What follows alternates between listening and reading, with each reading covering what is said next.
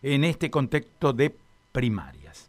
Bueno, eh, estamos en contacto a esta hora de la mañana en línea con Graciela Brondino. ¿eh? Vamos a hablar con ella. En las últimas horas hemos tenido novedades ¿eh? en relación con el caso de su hija. Ustedes recordarán el caso de Marianela. Nosotros a este caso lo hemos venido siguiendo durante mucho tiempo, durante muchos años, pero nadie mejor que Graciela para contarnos todo esto que hoy, por un lado, le da satisfacción y por el otro le trae recuerdos realmente terribles, ¿no? Graciela, buenos días, ¿cómo está usted? Un gusto saludarla. Hola, buen día, ¿cómo estás? Me alegro saludarte también. Bueno, un gusto. Eh, gracias por atendernos, Graciela. No, por favor. La verdad que uno eh, la asimila a usted en el recorrido de este caso que le ha tocado protagonizar como madre, la asimila como a una heroína, ¿no? Porque, a ver, casos policiales, casos de homicidios, casos de femicidios, casos terribles de la historia del crimen en Santa Fe hemos tenido, pero, pero lo que ha hecho usted es increíble, ¿eh? realmente para nosotros es increíble.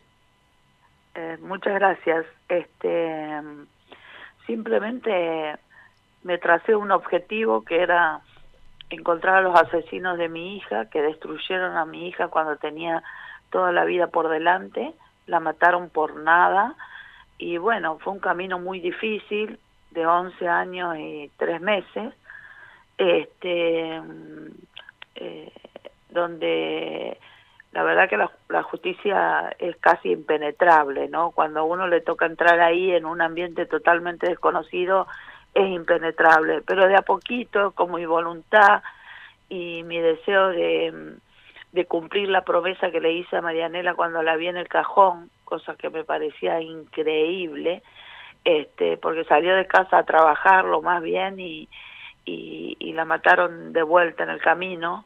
Este, bueno, de a poquito fui luchando, luchando primero para que saliera la ley de protección a testigo y pago de recompensa, este, después para poder ser querellante en una causa de un menor, que es la primera vez creo que ocurre, y bueno, al conseguir esas cosas, eh, un poco se me abrió un poco el panorama, porque recordemos que el expediente hasta el 2016 estuvo en NN, archivado, ya definitivamente archivado.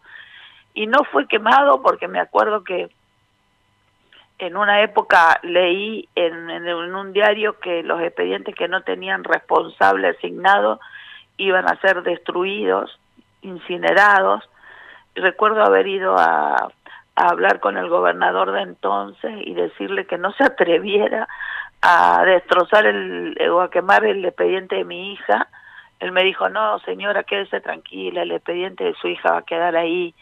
Y bueno, cuando salió la ley de protección a testigos, eh, pago de recompensa, yo salí a pegar carteles en los postes de luz, toda en la zona de Coronel Dorrego, donde me parecía que estaban los asesinos.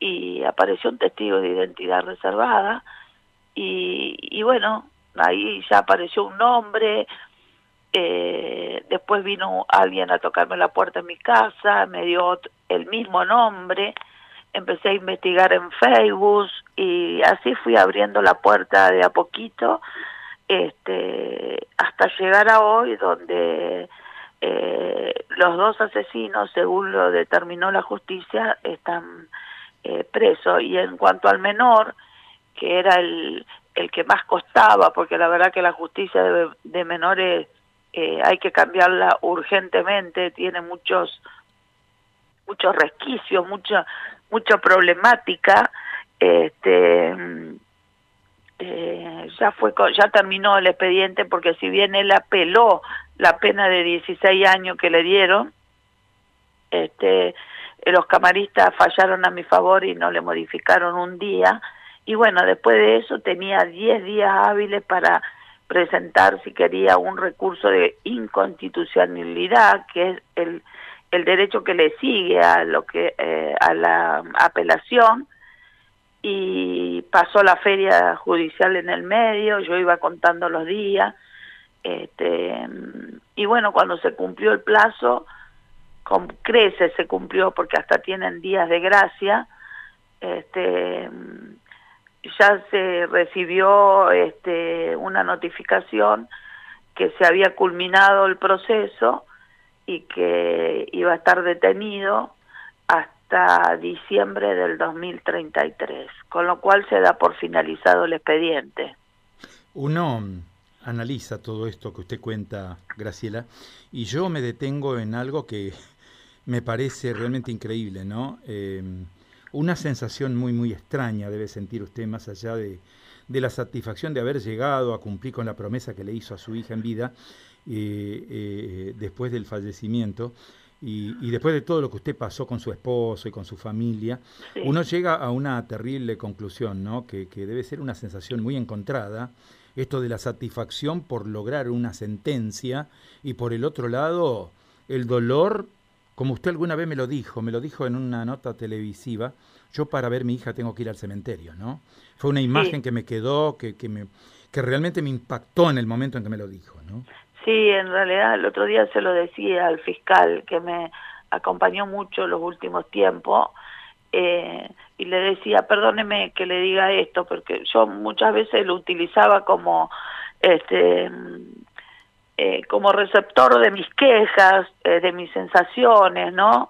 Muchas veces me he enojado con la justicia y a lo mejor él no tenía nada que ver, pero yo le mandaba un audio quejándome y él me escuchaba y trataba de tranquilizarme en esta última etapa tuve suerte con los profesionales que me acompañaron, tanto la querella eh, como el, fiscal, y yo le decía, usted debe pensar que yo estoy loca, pero eh, no siento tanta alegría, este, más vale todo lo contrario.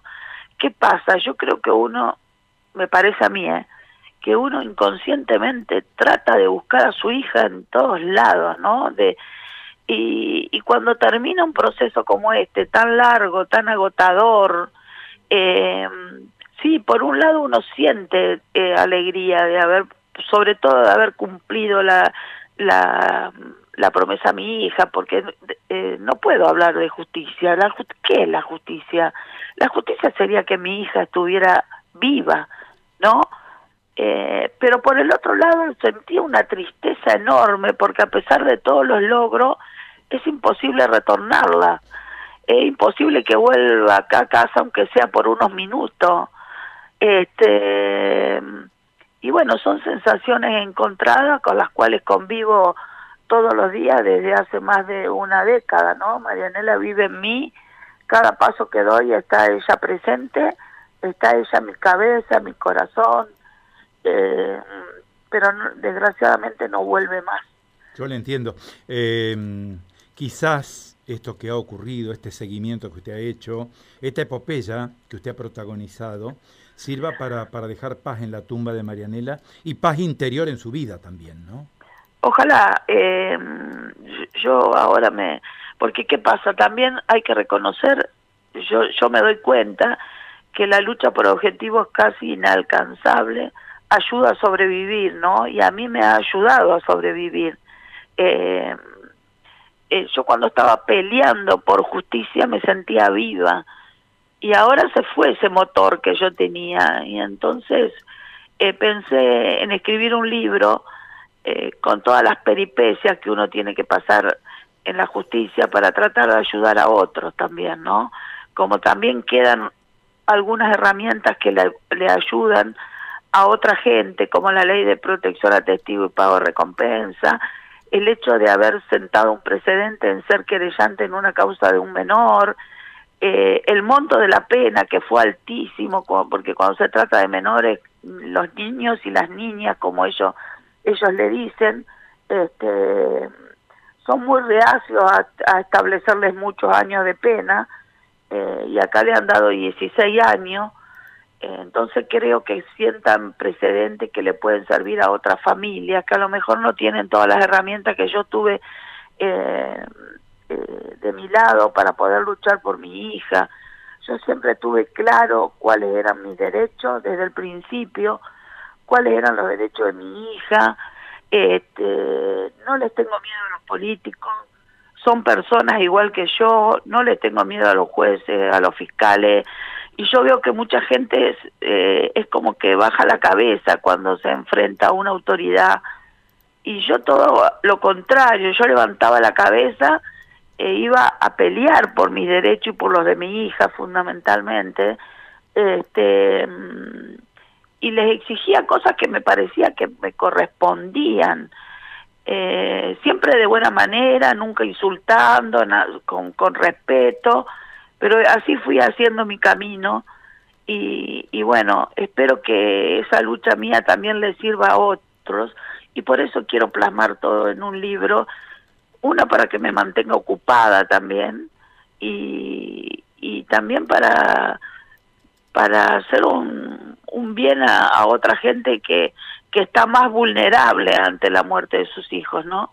Quizá si tuviéramos en la sociedad muchos ejemplos como el suyo, tendríamos una sociedad distinta, ¿no? Tendríamos una sociedad un poquito menos anómica, una sociedad un poquito más reactiva ante algunos estímulos que, estamos padeciendo respecto de la inseguridad y de otros problemas que tenemos, ¿no? Sí, la inseguridad es un desastre, yo escucho todos los días y me horrorizo y nadie hace nada, nadie toma la inseguridad en serio como debe ser, eh, son todos parches, eh, y la justicia, bueno, está de más decirlo, pero es indudable que eh, tiene problemas estructurales graves, grandes, algunos de los cuales se podrían solucionar solamente con sentido común, y después hay que modificar urgente el Código de Menores.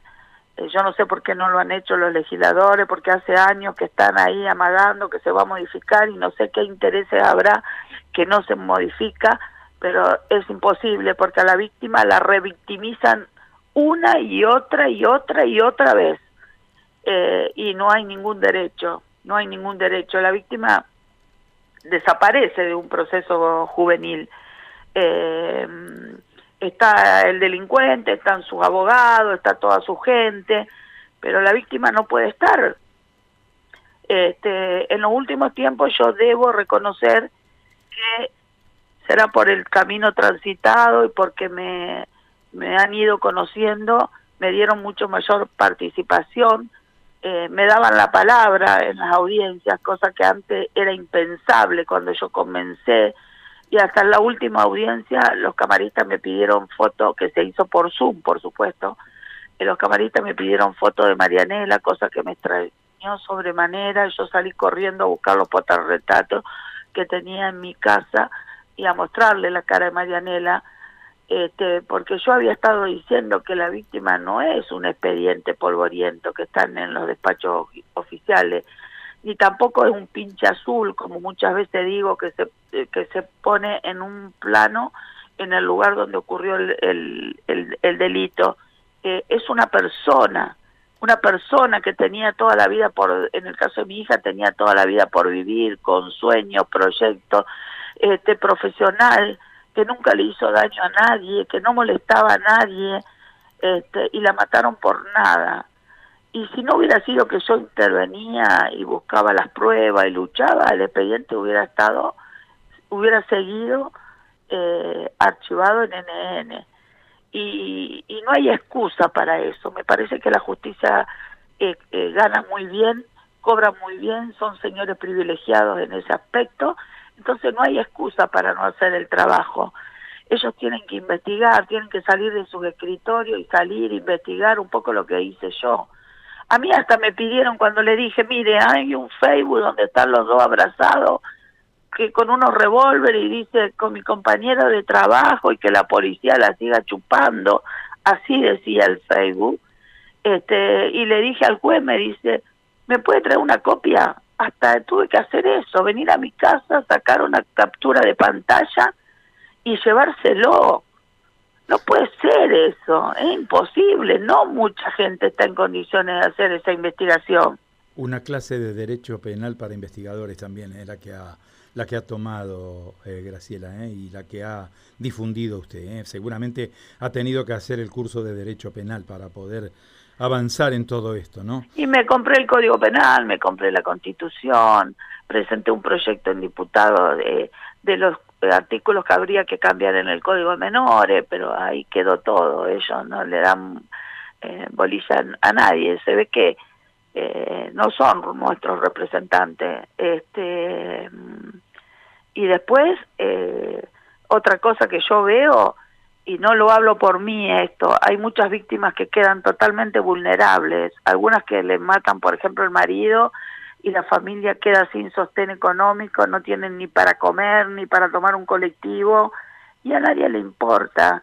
Y tenemos una dirección provincial de, de, víctimas que no tiene ni siquiera listado de las víctimas, porque muchas veces me han llamado a mí para pedirme un teléfono, este, y mucho menos van a saber el estado en que quedan las víctimas. Este, hay gente que realmente necesita ayuda, este, pero eh, parece que a nadie le importa, solamente les importa cuando hay mucho ruido popular, entonces ahí salen todos a querer acallar este, eh, ese clamor popular, pero después que se apaga, desaparecen todos. Aún recuerdo una marcha que habíamos armado para el Ministerio de Seguridad cuando estaba Puyaro, eh, porque yo le mandaba notas pidiéndole una entrevista y nunca nos contestaban en nombre de la asociación. Entonces armamos una marcha y ahí sí nos llamó la responsable de, de las víctimas, Anaí Children, eh, queriendo, medio patoteándome, ¿no? Queriendo que, que levantáramos la marcha, yo le dije que no. Y cuando logramos reunirnos con Puyaro, yo le dije, ¿por qué nos humilla de esta manera, ministro? ¿Por qué nos obliga a hacer una marcha para poder recibirnos? Si usted está para atendernos a nosotros. Y él me dice, yo nunca recibí ninguna nota. Bueno, entonces usted tiene un problema interno, porque yo todas las notas que presenté tengo la firma en la copia que fueron presentados. Este, así es nuestra vida, Carlos. Este, tener que golpear puertas y golpear y amenazar con encadenarnos en la puerta de tribunales o en, en la casa de gobierno para que nos reciban. A este gobernador no lo conozco. Este, está bien, estamos en pandemia y nosotros, como somos todas personas mayores, este, y recién esta semana nos han vacunado con la segunda dosis, hemos preferido este, guardarnos y no salir. Pero nadie nos llamó, nadie nos preguntó qué problemática tienen, este, nada, de nada. Graciela, yo eh, tengo solamente agradecimiento para usted, pero no por, por, por la nota en sí, sino por estos valores que usted transmite a la sociedad Valores que si todos los tuviéramos en cuenta todos los días, nos llevarían a otra calidad de vida, a una calidad de vida diferente, donde cada ciudadano ejercería sus derechos, donde cada uno tendría lo que tiene que tener, las respuestas que tiene que tener desde los poderes del Estado. Le agradezco una vez más y bueno, y destaco su actitud, ¿eh? ha sido muy amable. ¿eh? No, les agradezco yo a ustedes eh, eh, no por sus palabras y además por su acompañamiento permanente. Ustedes colaboraron mucho para que yo lograra mi objetivo, porque siempre visibilizaron mi caso, mi caso, el de Marianela, mejor dicho. Así que les agradezco de todo corazón. En medio de tanto dolor, ojalá encuentre la paz. ¿eh? Adiós, Graciela. Muchas gracias, hasta luego. Adiós. Graciela Brondino, ¿eh? un ejemplo. ¿Mm? Realmente la sociedad debe tomar nota de esto porque me parece que marca una piedra angular, un rumbo que quizá todos debiéramos tener, ¿no? Exigir, hacer valer nuestros derechos, reclamar ante los poderes públicos, perseverar durante 10 años, 11 como lo ha hecho ella, hasta conseguir que la justicia se ocupe de quienes fueron los responsables de la muerte de su hija en un episodio realmente incalificable. ¿Para qué? para robarle una cartera que tenía colgada en el hombro con un billete de dos pesos por las dudas si se le pinchaba la goma de la bicicleta. Realmente algo espantoso, algo realmente lamentable, algo que no debería repetirse nunca en la historia, una historia realmente tremenda. Y bueno, y esta historia, Marianela, que uno la conoce porque me ha tocado tantas veces, en tantas circunstancias diferentes, asistir a marchas, a sueltas de globos, a reclamos, a manifestaciones en tribunales, a notas en los medios con Graciela. Y bueno, y he tenido, desgraciadamente, la oportunidad de poder compartir todos estos momentos tan duros, tan difíciles, en una vida en la cual Graciela no solo que perdió a su hija, sino que también perdió a su esposo. Así es. Y que quedó sola ¿eh? en la vida luchando contra todo contra todo. Y transmite valores como los que termina de transmitir en esta nota. Bueno, y esto lo reflejan también los oyentes, Carlos, porque esta señora es lo máximo, es un orgullo respecto